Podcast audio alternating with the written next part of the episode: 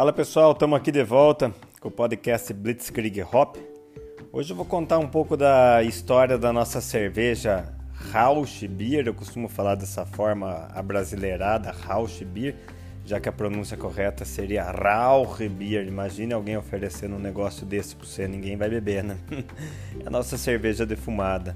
É, vou falar um pouco como que é uma teimosia em fazer essa cerveja. Por sorte, ela acabou sendo uma das cervejas nossas mais conhecidas, uma cerveja que levou nosso nome para vários países. Então é isso aí. Isso fique com a gente aí. Espero que vocês gostem, que achem interessante esse tema. Vamos lá.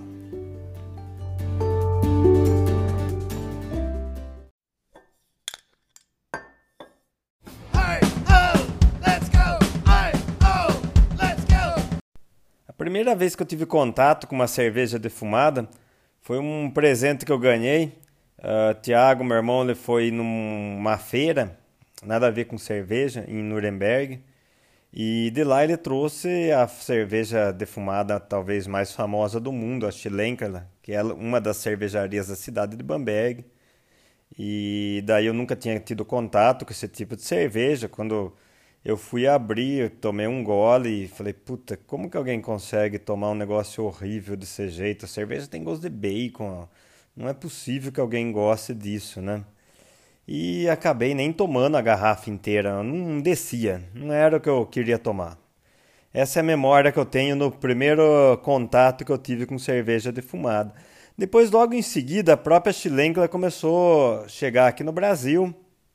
Uh, eu comecei a frequentar a Alemanha, principalmente a Baviera, a Franconia, a cidade de Bamberg e com contato com mais cervejas defumada.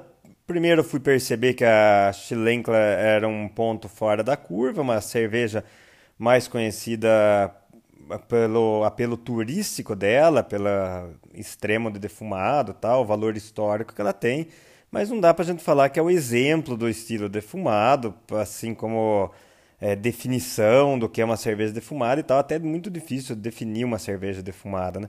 Mas o potencial de defumado dela é muito maior do que se a gente pegar em outros clássicos que eu considero a própria Special, que é a outra cervejaria da cidade de Bamberg que faz cerveja defumada, a própria Kundimula em Weiher. Então são cervejas onde o estilo da cerveja aparece mais do que a dominância do defumado, como é o caso dela, né? E daí eu fui ap aprendendo a gostar desse estilo de cerveja e fui ficando cada vez mais fã do estilo defumado. Pô, hoje, se, se eu tiver num churrasco e tiver uma cerveja defumada para beber, eu tomo o dia inteiro tranquilo. Ou, por exemplo, quando eu estou na Franconia, minha primeira opção é cerveja defumada. Nem que eu tome o dia inteiro. Se a cervejaria não tiver esse estilo, daí tudo bem, eu vou atrás de outra coisa, né? Mas se tiver, eu vou ficar nela o dia inteiro. Então, no do espanto inicial, uh, acabou que a cerveja defumada, o estilo Rausch Beer, acabou sendo um dos meus favoritos, né? Porém, na Bamberg a gente não produzia cerveja defumada. E não produzia porque o que a gente escutava do, dos especialistas, do pessoal do meio cervejeiro, é que pô, ninguém vai gostar de cerveja defumada aqui no Brasil. Quem que vai beber isso? Não? Uma cerveja com gosto de bacon. Na Alemanha eles bebem porque o clima é diferente. Aqui o brasileiro gosta de cerveja mais refrescante, mais leve. Tá, mas isso não me convencia, porque o nome da minha cervejaria chama Bamberg, a cidade capital da cervejeira da Franconia, a região talvez mais cervejeira do mundo, onde a bandeira dessa região é a cerveja defumada. Como que eu ia ter coerência na história que eu ia contar se eu não fazia o estilo tradicional da cidade que leva o nome da minha cervejaria? Isso aí ficava martelando na minha cabeça, mas toda vez que eu conversava com alguém do meio cervejeiro, era a resposta clássica essa daí, né? Nossa, tá louco, não vai vender, vai ficar encalhado, ninguém gosta desse estilo de cerveja. E daí, não, isso aí não saía da minha cabeça. E nenhuma das visitas minhas na cidade de Bamberg, uh, visitando a, a Sabine Varma, o pessoal da maltaria Varma. A gente estava num jantar tomando cerveja e eu comentei isso com ela. E ela falou que não, que tinha que fazer, que como, que Não entender dela, brasileiro gostava de cerveja boa. Se a cerveja fosse boa, eles iam gostar. E ela tinha razão, né? ela tem razão. Sempre a Sabina tem razão com a experiência que ela, que ela tem no, no meio cervejeiro. Maltaria Varma, uma das melhores maltarias do mundo. A Sabina é um ícone da cerveja no mundo. E daí eu falei para ela que eu queria fazer então, mas queria trazer um pouco da alma da Franconia para Votorantim. E foi que ela comentou do Stefan.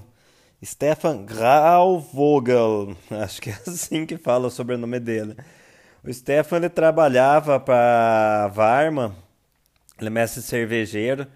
Ele não é da Franconia, ele é da, ele nasceu em Munique. Na época que eu conheci ele, ele morava em Munique. Mas ele prestava consultoria para cervejarias no mundo todo, tal, tinha conhecimento técnico de cerveja de chão de fábrica, ele era sommelier, é sommelier de cerveja e ela sugeriu que ele seria a pessoa ideal de trazer esse conceito da cultura cervejeira da Baviera, da Franconia, aqui para Votorantim. Eu gostei da ideia, eu não conhecia o Stefan, mas na, quando eu fui pesquisar um pouco sobre ele, já vi que era uma pessoa extremamente competente, né?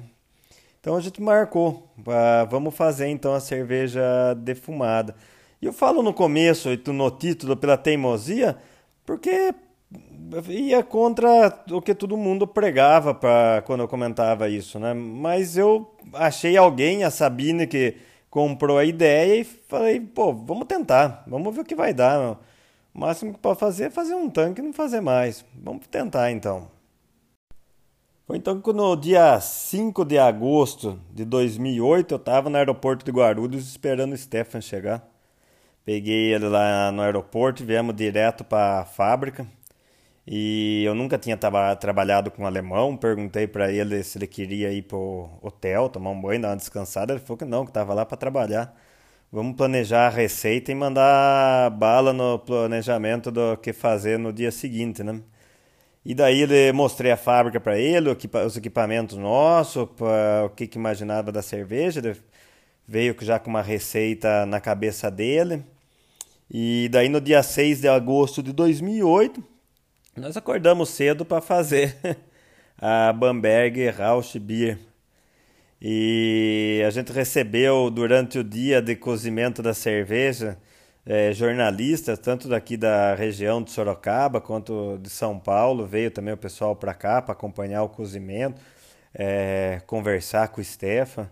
Era uma época, 2008, se a gente pensar, a gente não recebia estrangeiro aqui no Brasil eh, para fazer cerveja, para fazer é, alguma coisa, falar sobre cerveja. Então, de certa forma, era uma novidade ter um gringo aqui, um alemão, é, fazendo uma cerveja defumada em Votorantim. E, pô, foi muito legal. O Stefan é um cara que eu aprendi muito com ele. Ele se tornou meu amigo. Até hoje a gente se encontra jogando cerveja pelo mundo.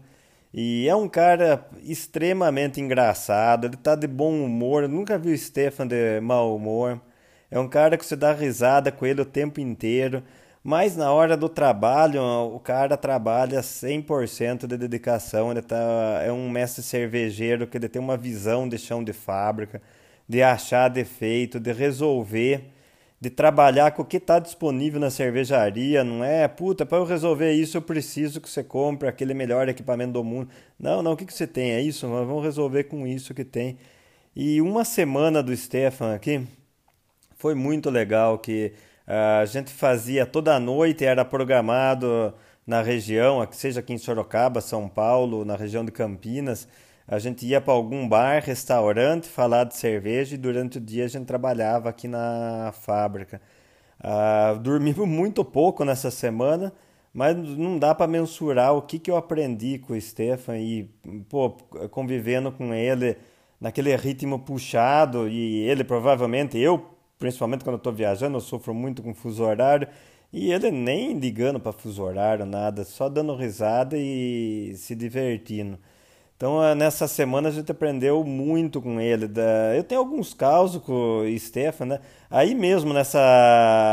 Quando a gente recebeu os jornalistas na fábrica, uh, um jornalista acabou perguntando para ele se ele tinha tomado a cerveja brasileira comercial, o que, que ele tinha achado. E ele falou que ele tinha viajado 10 mil quilômetros para falar sobre a cervejaria Bamberg, sobre a cerveja defumada, sobre a cidade de Bamberg, sobre a Franconia, que ele tinha sim tomado a cerveja de uma grande cervejaria brasileira, mas que ele achava que não era o assunto daquele momento, ele não era especialista daquilo, que o próprio jornalista saberia muito mais sobre a cerveja brasileira do que ele, né? Pô, naquele primeiro momento eu falei, caramba, o Stefan teve a chance de detonar uma cerveja brasileira aí pro jornalista e desviou o assunto, né? Depois ele é veio falar comigo. Quando você estiver falando em público com um jornalista, com alguém, assim, é uma palestra, é, não fale mal da cerveja de uma grande cervejaria ou de outra cervejaria, porque mesmo falando mal, você vai estar tá falando dela. Então fale do, seu produto, fale o que você tem de bom não fale mal de outras cervejarias. Uh, e putz, eu fiquei com aquilo na cabeça e falei, caramba, você tem razão, né? Por mais que a gente fale mal de alguma coisa, mas você está é, falando, citando o nome, né? E outro fato engraçado, que depois já era amigo do Stefan, isso aí não tem muito relacionado com cerveja, mas tem com as, com as coisas da vida que a gente aprende com ele.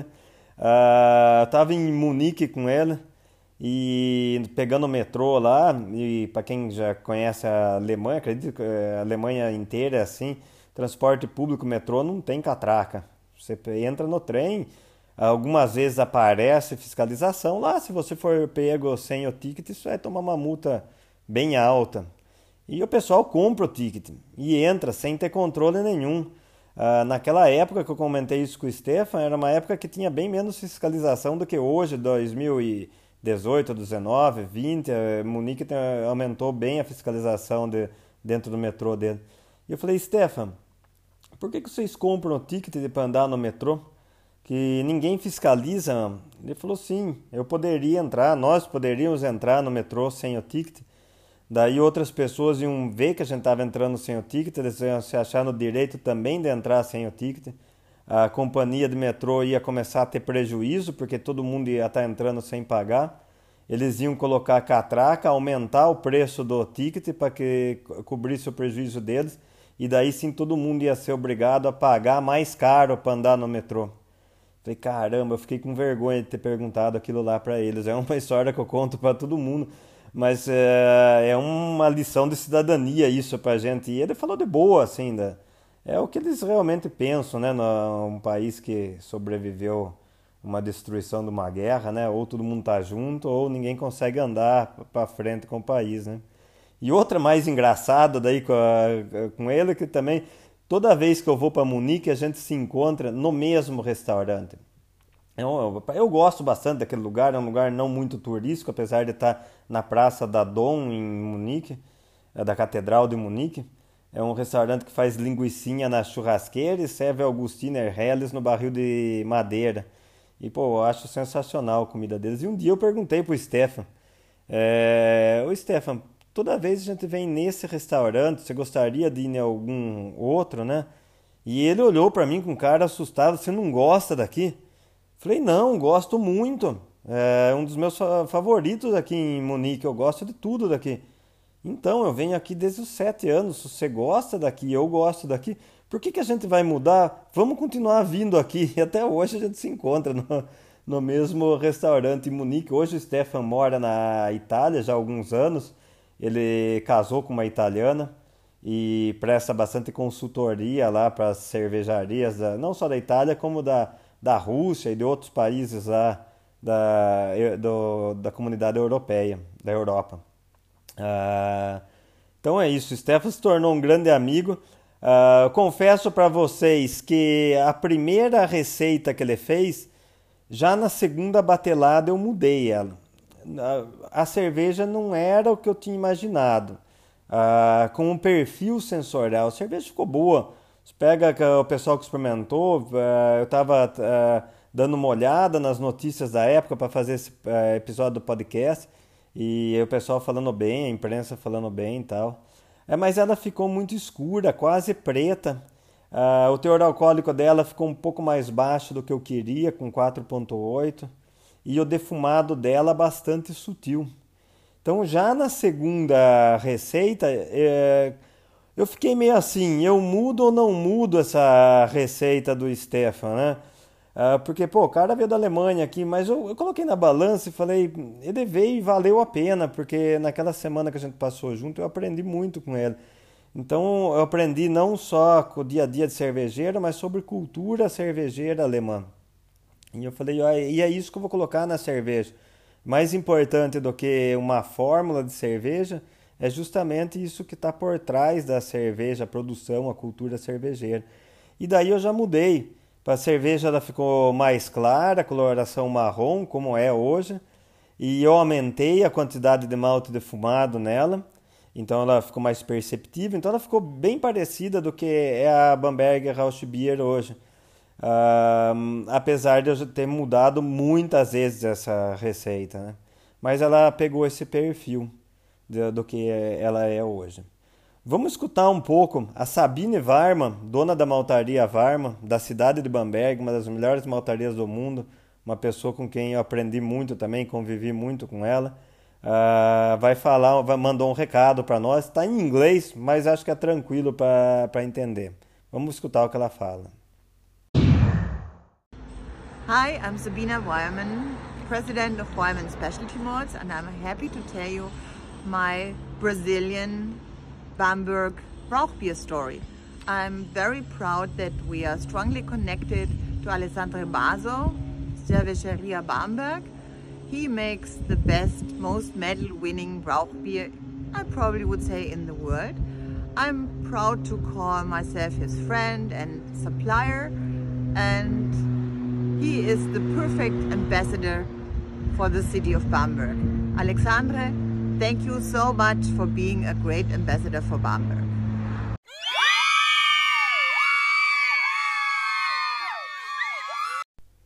Tá aí, Sabine. Muito obrigado, Sabine. Danke schön, Sabine, pelo recado que ela mandou. Uh, muito obrigado, Maltaria Varma, sempre ter recebido a gente muito bem, a Sabine, o Thomas, tudo o pessoal da Varma. Lá dentro tenho bastante amigos também. Vale um episódio mais para frente só sobre minhas idas na Varma e os causos que tem dentro da Varma que a gente já passou lá. Valeu, brigadão, Sabine. E para minha surpresa, a cerveja defumada nossa começou a vender. Uh, aquela coisa que o pessoal falava que ia ficar encalhada, na prática não aconteceu. Lógico, ela não era a cerveja que mais vendia, tinha gente que não gostava dela, de sentir o gosto de bacon na cerveja, mas o retorno era mais positivo do que negativo. E ela começou a ser falada e o pessoal comentar dessa cerveja defumada tal. E um pouco mais de um ano depois, em outubro de 2009, eu recebo uma carta, carta mesmo. Tem gente que não acredita, mas existiu carta no mundo. uh, eu recebi uma carta da Alemanha anunciando que ela tinha ganhado medalha de prata no European Beer Stars. European Beer Stars é uma competição que recebe cerveja do mundo inteiro, uma das competições mais importantes do mundo dentro da Alemanha. O julgamento dela é em Munique e a premiação é em Nuremberg. Uh, eu, depois de um tempo, comecei a fazer parte do grupo de jurado do European Beer Stars e eu, eu tenho bastante orgulho de fazer parte desse grupo uma competição extremamente difícil, ainda mais quando você compete com o estilo alemão, que eles estão na casa deles, né? E eu recebi essa carta falando que ela tinha ganhado medalha de prata. Eu não acreditava que ela tinha ganho, eu achava que os alemães tinham cometido algum erro, que não era possível a minha cerveja ter ganho medalha de prata. E eu lembro que eles escreveram na carta, a carta veio escrita em inglês, mas a medalha estava é, escrita em alemão.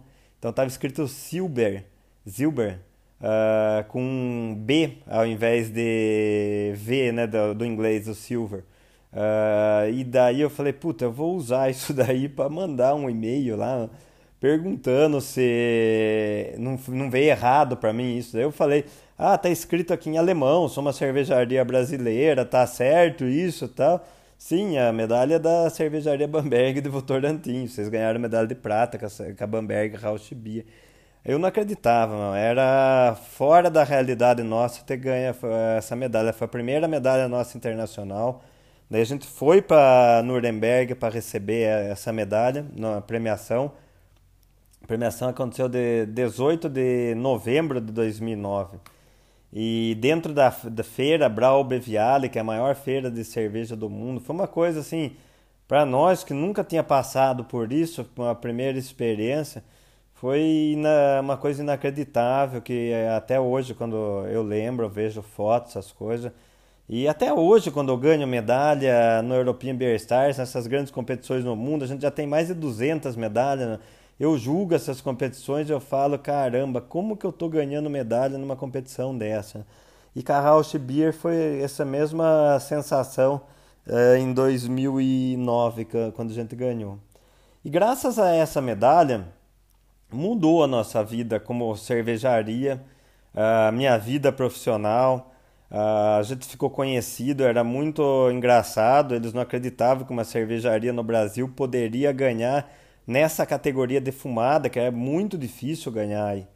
E eu comecei, isso aí ajudou eu ser chamado para julgar cerveja em outros países, na Alemanha, eh, ajudou um reconhecimento eh, meu profissional na, eh, fora do Brasil. Uh, ajudou a marca nossa a ficar conhecida. Então foi uma coisa que não dá para mensurar o peso dessa primeira medalha. Tudo bem que aqui no Brasil a mídia especializada de cerveja tratou com desdém a, a medalha. Sempre tinha um senão. Ah, ganhou. Ah, mas foi medalha de prata, não foi de ouro. Ah, mas foi numa categoria alemã. Ah, mais, sempre tinha um mais, né, pra, com um tom de desmerecimento da, desmerecimento da medalha, né? O que, na época, eu fiquei eh, ali um, no comecinho que saiu, tipo, vamos falar, uns dois, três meses depois, vendo essas notícias, ficava chateado um pouco, pô, uma medalha tão importante para a cerveja brasileira e tratada com desdém, né? Mas depois, eu vi que o, o público nosso, os clientes nossos, amigos, ah, vibravam com cada medalha que a gente ganhava. E que com todas as medalhas que a gente ganhou, uh, boa parte da mídia, a grande maioria da mídia especializada de cerveja tratava meio com desdém depois, ah, porque eu julgava a cerveja, então talvez fosse um pouco mais fácil, que não é verdade. Sempre tinha um senão, né? E já são mais de duzentas e tantas medalhas que eu não ligo mais também para que a, os especialistas vão falar da, da medalha que a gente está ganhando. Eu sei o peso de cada medalha que a gente ganhou, o trabalho que dá para ganhar qualquer medalha no mundo. O público nosso vibra muito, eu sinto na, quando eu encontro com o cliente nosso, com o amigo nosso, depois que a gente ganha uma medalha, ele está vibrando tanto quanto a gente. E o, os experts no mundo todo é, dá um valor tremendo para a cervejaria Bamberg, justamente por causa desse histórico de desde 2009, nossa primeira medalha internacional, estamos falando de 2020 hoje, com mais de 200 medalhas, então não foi sorte, não foi nada, foi um trabalho que a gente faz no dia a dia, que não é mérito meu, mas sim de todas as pessoas que trabalham na Bamberg.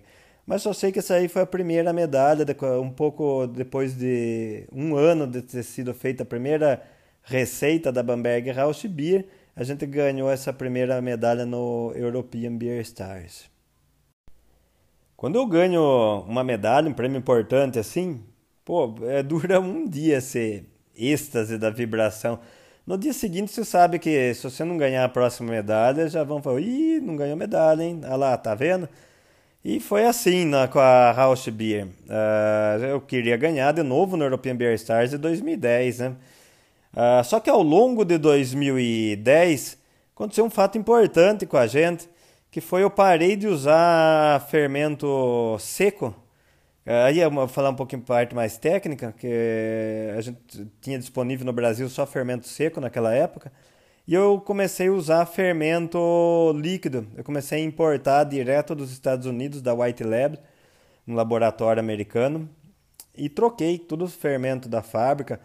Tivemos uma gama de, de escolha maior para fermentação, a qualidade da cerveja aumentou bastante. Uh, só que é, Tiago, uh, meu irmão, falou para mim: pô, não é possível, você vai mudar a receita da cerveja que ganhou medalha. E se no ano que vem não ganha de novo, nesse ano, né? Se 2010 não ganha de novo e tal. E puta, eu fiquei com aquilo lá na cabeça, falei: caramba, agora nós vamos ter que ganhar, né? E não deu outra, não ganhou em 2010 no European Beer Stars. Ah, e daí a primeira coisa que ele falou foi isso, tá vendo? Falei para não mexer na cerveja, se foi mexer na cerveja, deu no que deu.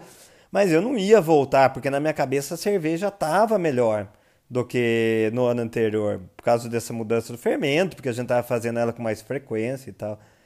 E daí em 2011 ela voltou a ganhar no European Beer Stars e acredito que de 2009 até 2020 deve ter tido um ou dois anos que ela não ganhou medalha no European Beer Stars é a nossa cerveja defumada, é a nossa cerveja mais premiada. Talvez ela seja uma das cervejas mais premiadas no mundo, junto com a cerveja defumada da Kundimüller, cervejaria de Weiher, perto de Bamberg, dos amigos da Ossi, Roland, da família Kundimüller.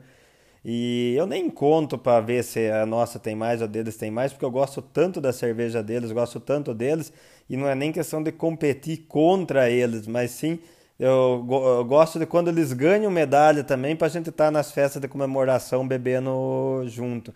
Mas provavelmente essa, a nossa e a cerveja deles seja as duas cervejas defumadas mais premiadas no mundo.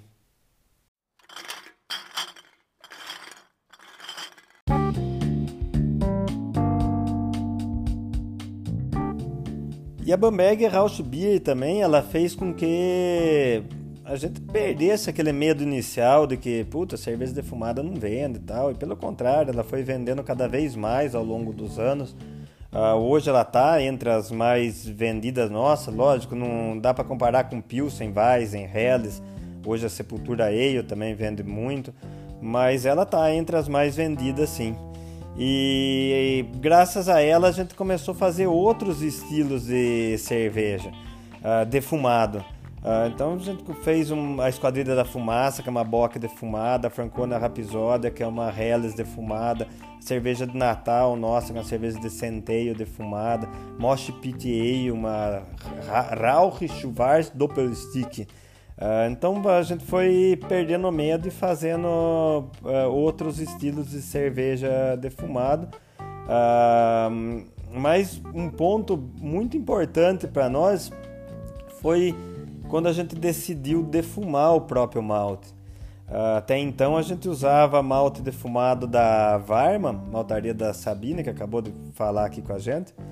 E daí eu ia para Bamberg, eu via algumas cervejarias, basicamente duas cervejarias, a da Franconia defuma o próprio malte, a Schlenkler e a Special, as duas da cidade de Bamberg.